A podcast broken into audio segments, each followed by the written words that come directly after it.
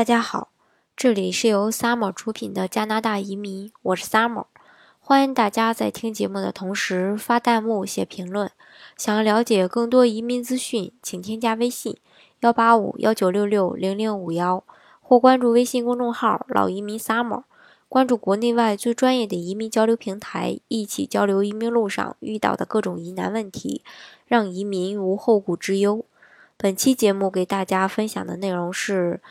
呃，移民加拿大以后，在登陆的时候，海外资产申报是都需要怎么报备的？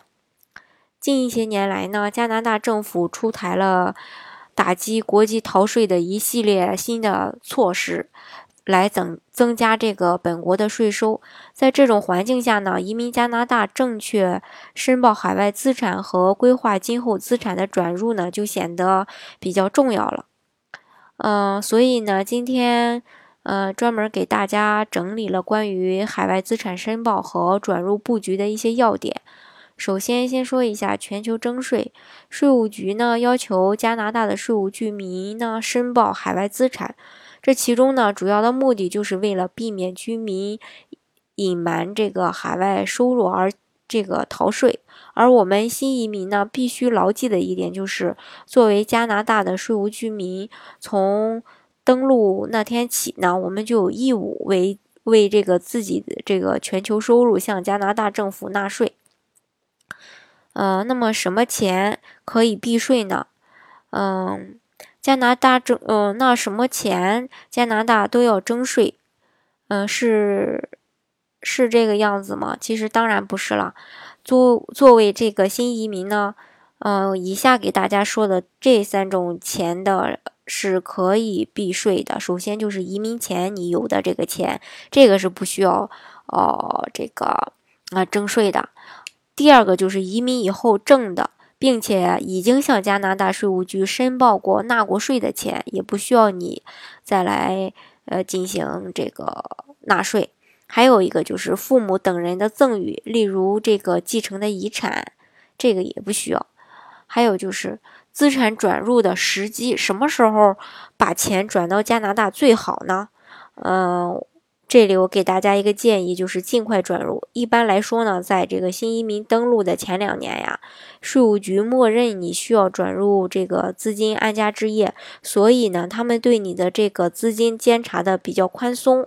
不过呢，如果你正确的申报了海外资产和海外收入，并且做好了充分的准备，任何时候呢，你都可以将资产安全的转移到加拿大。还有一点就是收入报多少比较合适呢？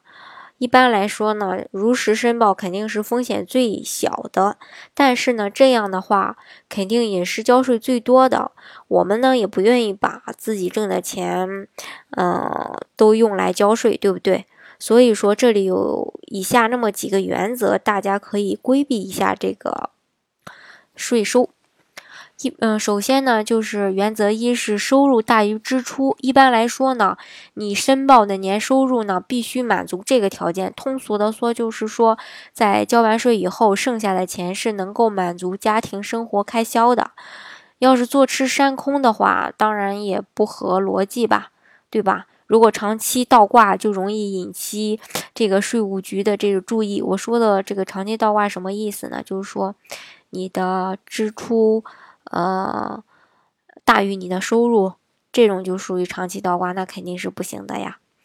原则二呢，接近平均水平，这个是什么意思呢？就是说你申报的家庭收入最好和你所在社区的家庭平均水平相接近，不然那怎么叫物以类聚呢？对不对？如果明显偏低的话，也容易引起税务局的这个嗯质疑。嗯，第五一点就是说收入应该怎么报？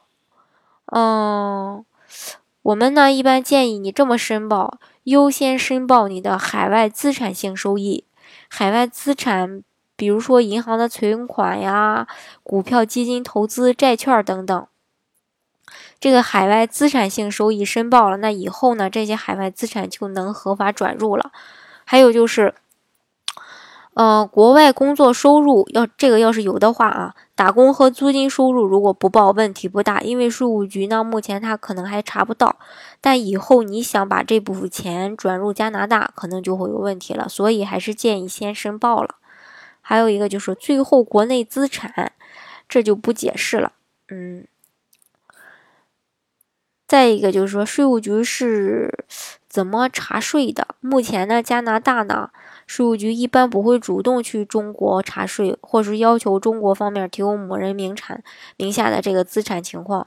只有他们对某个科目有疑问，他们才会要求纳税人来提供相关的证据。所以呢，在这个目前环境下，如果你隐瞒中国的资产或收入不不报的话，只要你永远不把这些资产转过来，加拿大税务局一般是不会查的。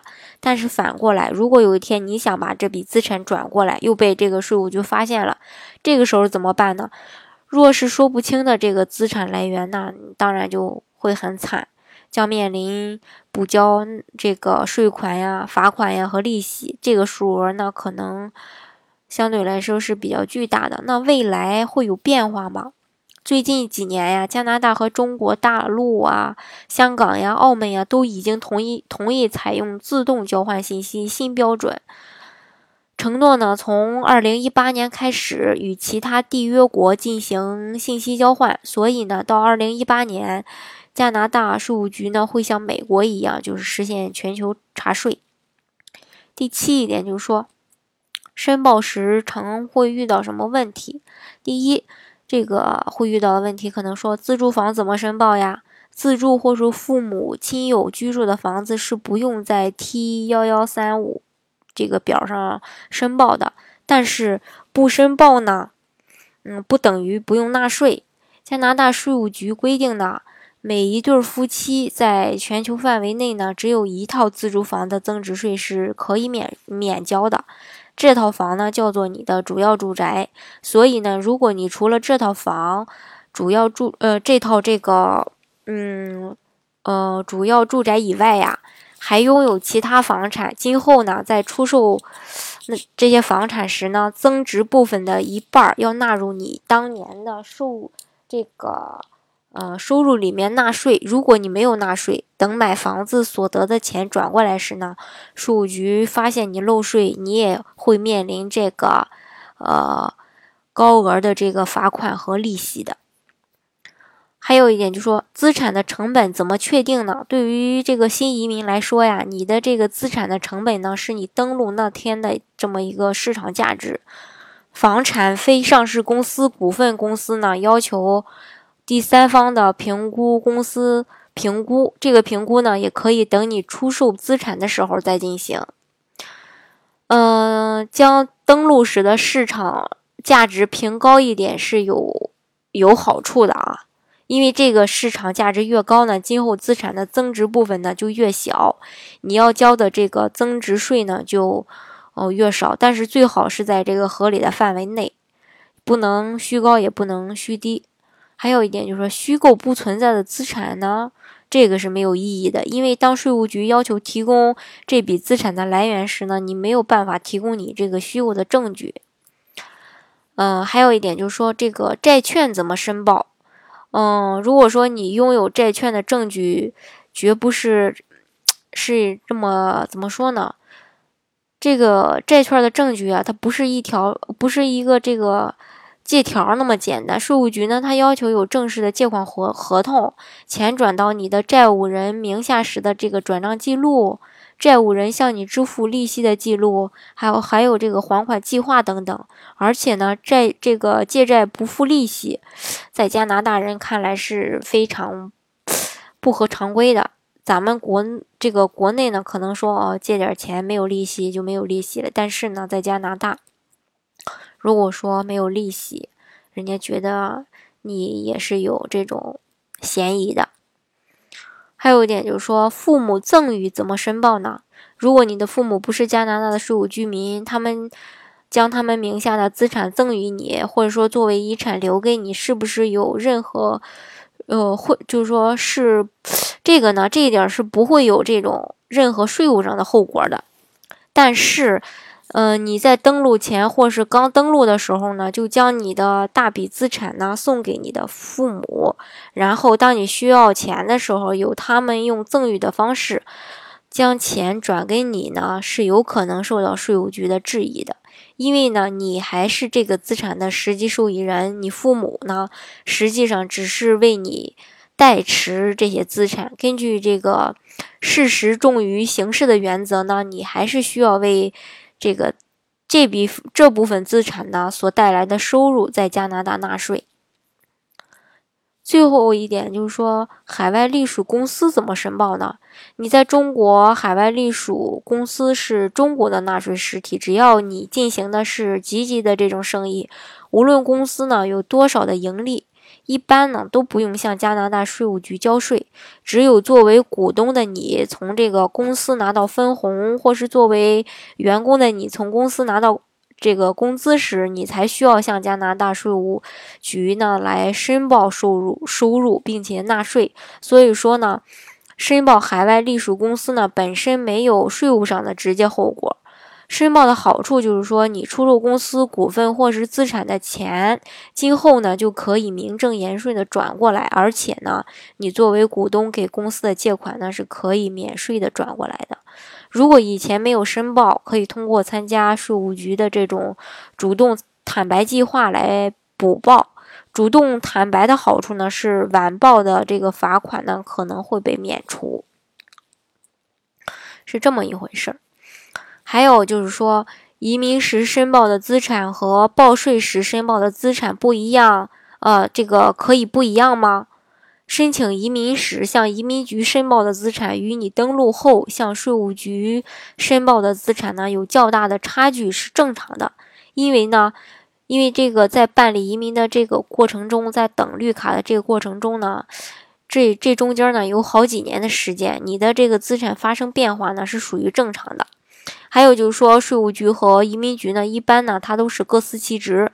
只要你给税务局申报的资产是当时的真实情况，即使比这个申报移民时多，移民局也不会追究你。不过呢，一般的来说啊，你在移民时申报过的资产呢，最好在向这个税务局申报，呃，海外资产时也要申报。以上呢，就是关于。你移民成功以后，登陆到加拿大，这个海外资产申报，呃，到底是怎么来操作的？嗯，好，本期的节目呢，就给大家分享到这里。大家喜欢今天的节目吗？如果还有什么疑问的话呢，可以添加我的微信幺八五幺九六六零零五幺，或关注微信公众号“老移民 summer”。关注国内外最专业的移民交流平台，一起交流移民路上遇到的各种疑难问题，让移民无后顾之忧。